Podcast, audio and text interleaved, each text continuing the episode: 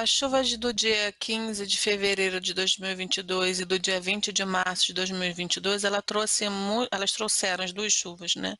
Eles trouxeram impactos bem severos para a cidade, né? A cidade quase toda foi afetada por esse desastre, né? Então a reconstrução disso agora também vai ser uma coisa complicada. A gente percebe que a cidade já retornou ao seu funcionamento, as obras começaram em alguns lugares já de reconstrução, é, as famílias né, estão sendo cadastradas, algumas já no aluguel social, estão sendo feitas as revisões das áreas de risco, dos polígonos, né, para verificar a, a, estabilidade do solo, ver o que aqui precisa ser feito de mitigação para que muitas famílias possam residir em suas próprias casas com medidas é, de mitigação, por exemplo, contenções pequenas, drenagens pequenas, colocações de calhes.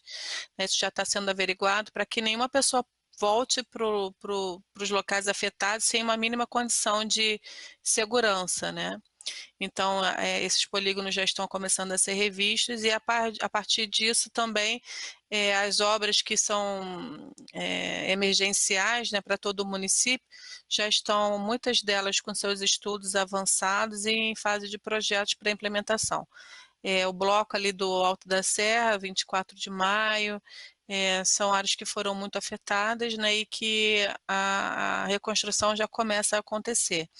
Também a gente consegue é, verificar, né, não só através do inquérito civil por papel, mas também por sermos moradores da cidade, que as margens dos rios já foram recompostas, né, estão sendo né, recompostas, a dragagem dos rios está sendo realizada.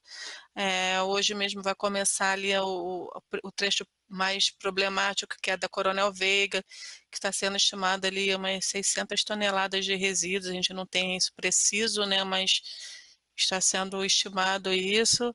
É, então, CONDEP e INE estão em parceria, os dois órgãos, né, para que essa dragagem seja feita de forma eficiente o mais rápido possível, né, para proteger a cidade para as próximas chuvas, né, que, que virão a partir do, de, de outubro, novembro, a gente já começa no estado de alerta, porque as, as chuvas voltam a acontecer. A questão das obras do, do túnel extravasor também já está com, com, os, com os estudos bem avançados, né?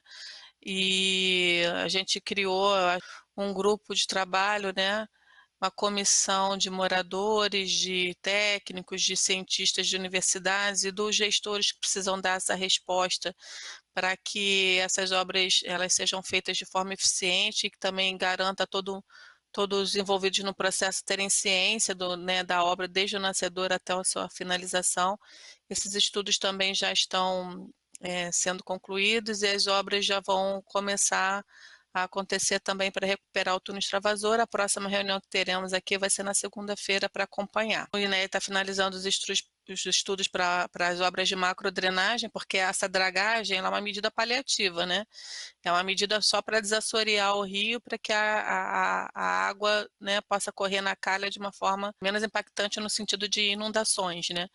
Mas a, a, a despeito dessa medida emergencial, tem que realmente analisada ali a questão da macrodrenagem desses rios, que está sendo estudado pelo INEA e já, já já numa bem assim adiantada, né? O INE já fez o mapeamento das áreas degradadas, né, as áreas é, prioritárias para reflorestamento, né, vai se começar aí esse reflorestamento pelas áreas mananciais de captação pública, né, isso já está mapeado e o recurso também já está disponibilizado para começar a, a essas intervenções, razão da, do, do do tamanho do desastre, a reconstrução da cidade, ela realmente vai demandar um tempo, né?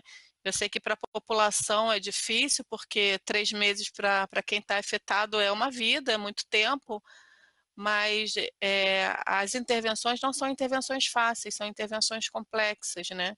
Então, isso tem que ser bem estudado para que garanta a segurança da população. Então, não adianta é, a rapidez, nesse caso, vir contra a eficiência, né? Então, tem que ser feita realmente o, estudo daquela área e aí a partir dali desenvolver os projetos, ver o que, que vai poder ser habitado novamente, o que, que não vai poder ser habitado.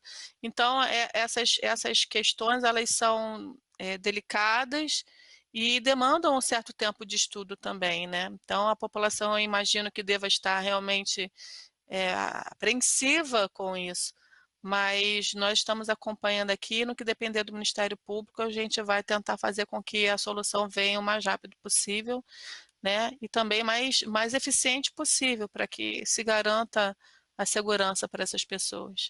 A gente sabe que tem locais ali que, infelizmente, não vão poder mais ser habitados, né, em razão da destruição que foi muito severa mas muitos locais ali com intervenções, né, intervenções sérias de mitigação de risco vão propiciar, né, que as pessoas possam voltar para suas residências de forma segura. O que a gente percebeu é que o nosso sistema de monitoramento ele precisa ser aperfeiçoado, né?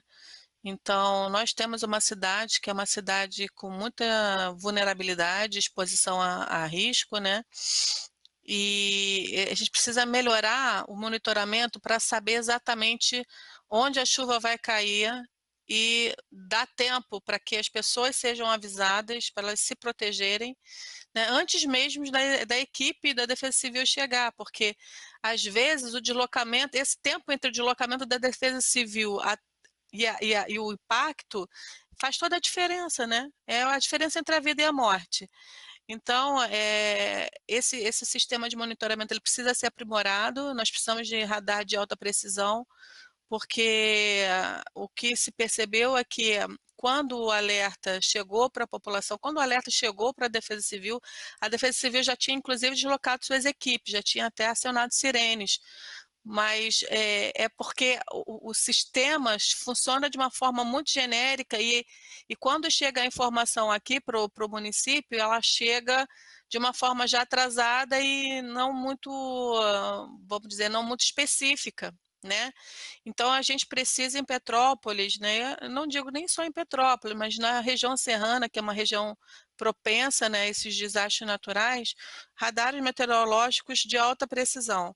Isso vai fazer com que se saiba com antecedência o local da chuva, né, o local da ameaça, que é a chuva, a gente não pode mexer. A chuva vai acontecer, né, é uma ameaça natural. Então, o que tem que diminuir é a exposição ao risco, né, é a preparação para o desastre, é isso que tem que acontecer.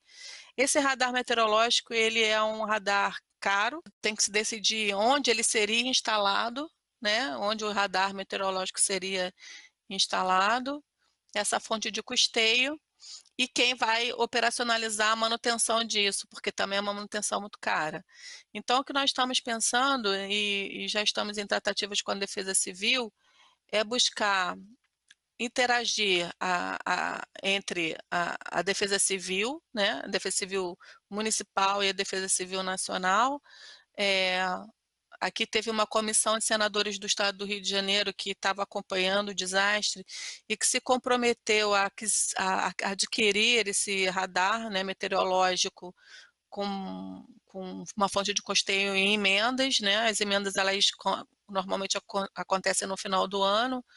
Então, nós estamos já agendando uma reunião aqui com a Defesa Civil e com, com representantes né, do SEMADEM e do Senado, para que a gente tenta, tente fechar essas pontas. Né? Então, a aquisição através da emenda, como, como foi colocada aqui na, nas audiências públicas do, do, do Senado Federal, na Câmara, né? E a operação né, disso seria com a Defesa Civil, mas a manutenção do equipamento seria o SEMADEM. É, em conversas com a Defesa Civil, de, ele, o Coronel Campos, que é o, que é o secretário de Defesa Civil, disse que já estava com tratativas avançadas com o SEMADEM no sentido de eles fazerem essas manutenções, mas nós precisamos que isso esteja pactuado de forma expressa, né? E não só de forma verbal